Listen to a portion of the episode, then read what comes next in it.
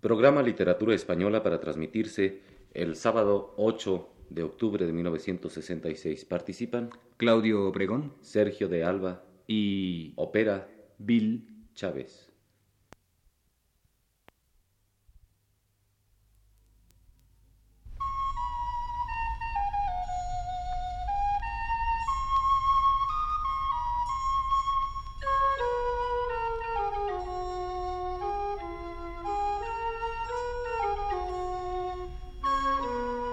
Buenas tardes, amable auditorio.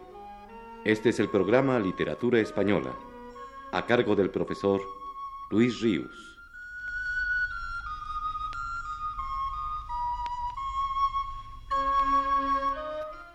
El profesor Ríos nos dice, Después de haber dedicado varios programas a comentar algunos aspectos de la obra de Valle Inclán, paso a referirme a la parte de la obra de Ortega y Gasset que compete a la literatura. Dos principalmente son los aspectos de la obra de Ortega que interesan y mucho a la literatura. Uno, su crítica literaria, por muchos conceptos, como ya tendremos ocasión de ver a lo largo de estas pláticas, de primordial importancia. El otro aspecto que pertenece al campo de la literatura es el estilo mismo de Ortega. A él he de referirme ahora, y siguiendo muy de cerca el estudio mejor que de él se ha hecho hasta ahora, y que es el de Ángel Rosenblatt. La primera característica que habría que señalar en el estilo de Ortega y Gasset es la claridad. A este propósito, recuerda Rosenblatt un párrafo de Menéndez y Pelayo, en el que retrataba así a los filósofos españoles. El filósofo en España tiene que ser un ente raro que se presenta a las absurdas multitudes con aquel aparato de clámide purpúrea y chinelas argénteas con que deslumbraba Empédocles a los iracusanos y ante todo debe olvidar la lengua de su país y todas las demás lenguas, y hablar otra, peregrina y estrafalaria, en que sea bárbaro todo, las palabras, el estilo, la construcción. Ortega se enfrenta con definitiva gallardía a esa imagen del filósofo español pintada por Menéndez y Pelayo, e inaugura en nuestro tiempo un estilo de claridad, elegancia y donosura que ha pasado ya a ser paradigmático y que tiene destellos de creación poética. En la famosa frase de Ortega que afirma, la claridad es la cortesía del filósofo, tenemos por una parte contenido su pensamiento con validez de norma. Por otra parte, esa frase es ya un ejemplo también de la claridad del estilo de Ortega. Creo que no puede dejar de relacionarse el pensamiento de Ortega acerca del estilo con el que en general prevaleció entre los principales autores de la generación del 98, de la que es en muchos aspectos un epígono. Y en buena medida, este afán de claridad procedía de una actitud rebelde contra esa filosofía española de expresión nebulosa que dio pie a Menéndez y Pelayo para escribir el párrafo que oímos hace unos momentos. A ella alude expresamente Ortega cuando dice Nuestra enfermedad es embaguecimiento, achabacanamiento, y la inmoralidad ambiente no es sino una imprecisión de la voluntad, oriunda siempre de la brumosidad intelectual. Vale la pena, desde luego, que recordemos esta página de sus Meditaciones del Quijote, perteneciente al capítulo intitulado La luz como imperativo. Esta es. Claridad significa tranquila posesión espiritual, dominio suficiente de nuestra conciencia sobre las imágenes, un no padecer inquietud ante la amenaza de que el objeto apresado nos huya. Pues bien, esta claridad nos es dada por el concepto. Esta claridad, esta seguridad, esta plenitud de posesión trascienden a nosotros de las obras continentales y suelen faltar en el arte, en la ciencia, en la política española.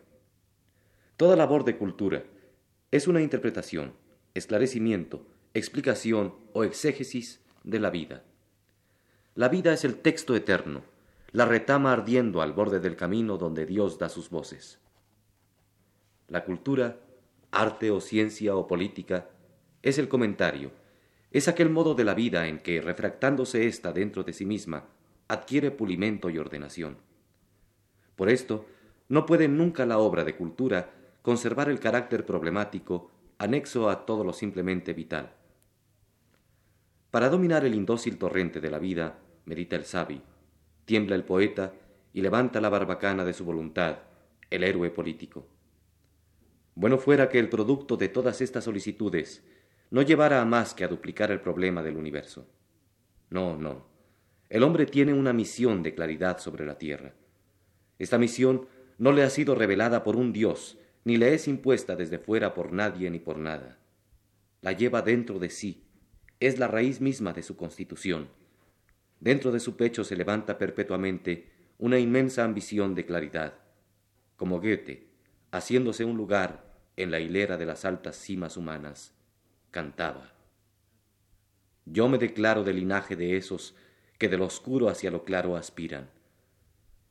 Y a la hora de morir, en la plenitud de un día, cara a la primavera inminente, lanza en un clamor postrero un último deseo, la última saeta del viejo arquero ejemplar. Luz, más luz. Claridad no es vida, pero es la plenitud de la vida.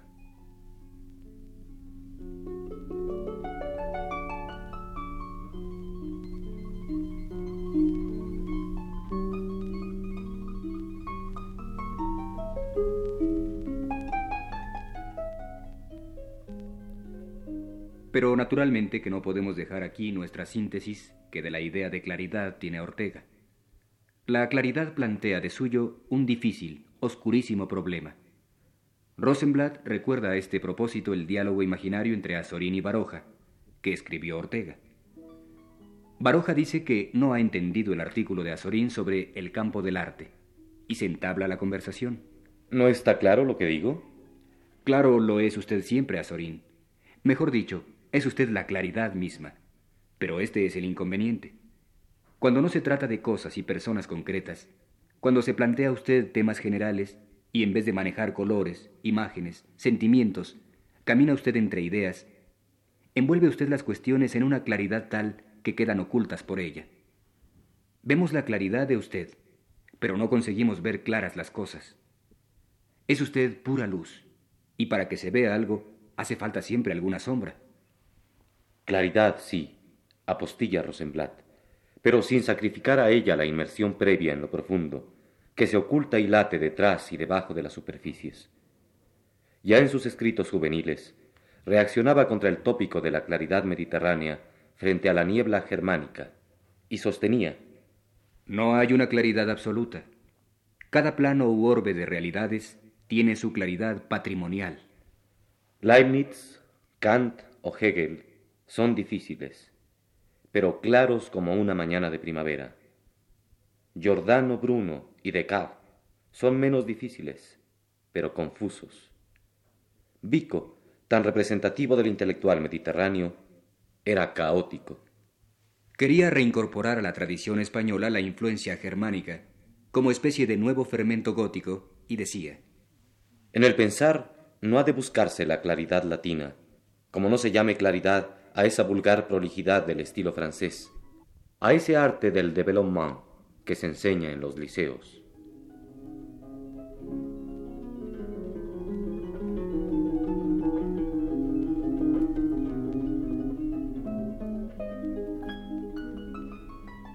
Y es raro que en tan minucioso y admirable estudio sobre el estilo de Ortega, que ha escrito Rosenblatt, no se aluda a otra idea que al filósofo madrileño le tiraba incómodamente de los pies, perturbándole su ambición de claridad. Se refiere esta a la índole misma de la materia que ha de transformarse en claridad, al lenguaje, al habla, que se resiste tenazmente a ella. Recordémosla nosotros, está expresada en estos renglones de Ortega. Solemos entender por hablar el ejercicio de una actividad mediante la cual logramos hacer nuestro pensamiento manifiesto al prójimo. Digamos pues que el hombre, cuando se pone a hablar, lo hace porque cree que va a poder decir lo que piensa. Pues bien, esto es ilusorio. El lenguaje no da para tanto. Dice poco más o menos, una parte de lo que pensamos, y pone una valla infranqueable a la transfusión del resto. Sirve bastante bien para enunciaciones y pruebas matemáticas. Ya el hablar de física empieza a ser equívoco o insuficiente pero conforme la conversación se ocupa de temas más importantes que esos, más humanos, más reales, va aumentando su imprecisión, su torpeza y su confusionismo. Dóciles al prejuicio inveterado de que hablando nos entendemos, decimos y escuchamos tan de buena fe que acabamos por malentendernos mucho más que si mudos nos ocupásemos en adivinarnos. Más aún, como nuestro pensamiento está en gran medida adscrito a la lengua, aunque me resisto a creer que la adscripción sea, como suele sostenerse, absoluta, resulta que pensar es hablar consigo mismo, y consecuentemente malentenderse a sí mismo, y correr gran riesgo de hacerse un puro lío. Después de haber asediado tan rigurosamente su propia voluntad y esperanza de claridad, después de haberle puesto tan difíciles obstáculos, Ortega, al fin y al cabo, lo que ha hecho ha sido transmitirnos una idea más clara, más verdadera, de lo que debemos entender por claridad, que en definitiva no es desgraciadamente una revelación de la luz misma, sino tan solo llegar a crear una ilusión de luminosidad, evocar, aludir a la luz. Si el lenguaje, si el pensamiento admitiesen absolutamente la claridad, aquel se dirigiría al interlocutor por vía recta, inmediata. Pero en cambio, dada su naturaleza ambigua, la única posibilidad que tiene de clarificarse un poco es plasmándose en expresiones indirectas, apoyándose en recursos que nos obligan a dar un rodeo para acercarnos al punto deseado y la avidez de claridad de Ortega lo llevó a utilizar magistralmente una serie de recursos estilísticos, como la metáfora, la paradoja, para reducir todo lo posible esa inevitable condición incierta, imprecisa, que las palabras tienen. De esos recursos en que se funda el estilo de Ortega, hablaré el próximo sábado.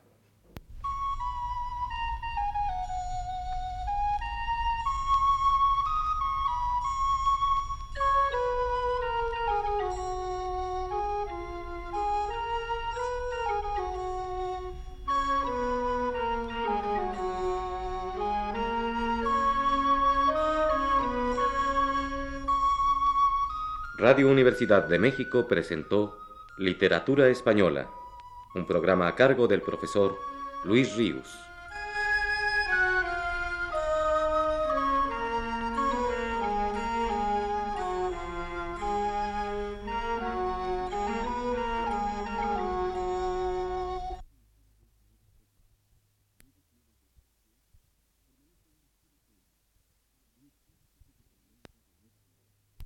Una misma voluntad creativa. Es importante señalar que en los 20 años de su carrera, Kurosawa ha escrito más de 30 guiones, aparte de los suyos propios, que han sido realizados por otros directores. Ante la imposibilidad de analizar cada una de las películas, es menester destacar algunos rasgos fundamentales en la obra trascendental de Kurosawa. Por principio de cuentas, considera él que el cine es un arte del presente y no de museo. Por eso incluso en las películas situadas en épocas pasadas se expresa no solo en un lenguaje moderno, sino que elige historias cuya vigencia no caduque. En el aspecto técnico, a partir de los siete samuráis, es habitual en Kurosawa el empleo de dos o tres cámaras que filman simultáneamente a diferentes distancias focales y desde distintos emplazamientos. Esto para no interrumpir el ritmo de la acción y dejar el impulso interior y exterior de los actores seguir su libre curso. Es esencial en las secuencias de acción violenta o de grupos numerosos. La selección de las tomas que se integran en el montaje plantea problemas, pero esto es preferible para Kurosawa, quien los resuelve infaliblemente con mano maestra. Su gran dominio de los contrastes violentos, su pudor y delicadeza en las escenas eróticas, es admirablemente manifestado, sobre todo en ese balance entre los valores sonoros y visuales, para el que es tan propicia, al menos a nuestro oído, la lengua japonesa. ¿Acaso a Kurosawa puedan aplicarse las palabras que él mismo dijo a propósito de Dostoyevsky? Creo que nadie es tan noble, tan compasivo y tan bueno como él. Su nobleza y su bondad superan los límites del ser humano ordinario. Nada extraño, pues, que el gran realizador japonés haya escogido como final de Los Siete Samuráis una canción que puede no solo ser el símbolo de esa película, sino de muchas otras de él. Los samuráis pasan sobre la tierra como el viento pero la tierra permanece siempre, y los campesinos viven también siempre con su tierra.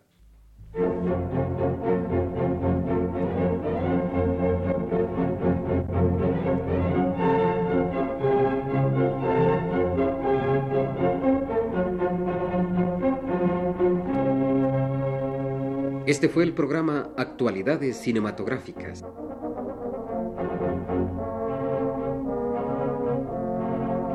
Hemos dado lectura a la tercera parte de los textos escritos por Manuel Michel sobre la obra de Akira Kurosawa,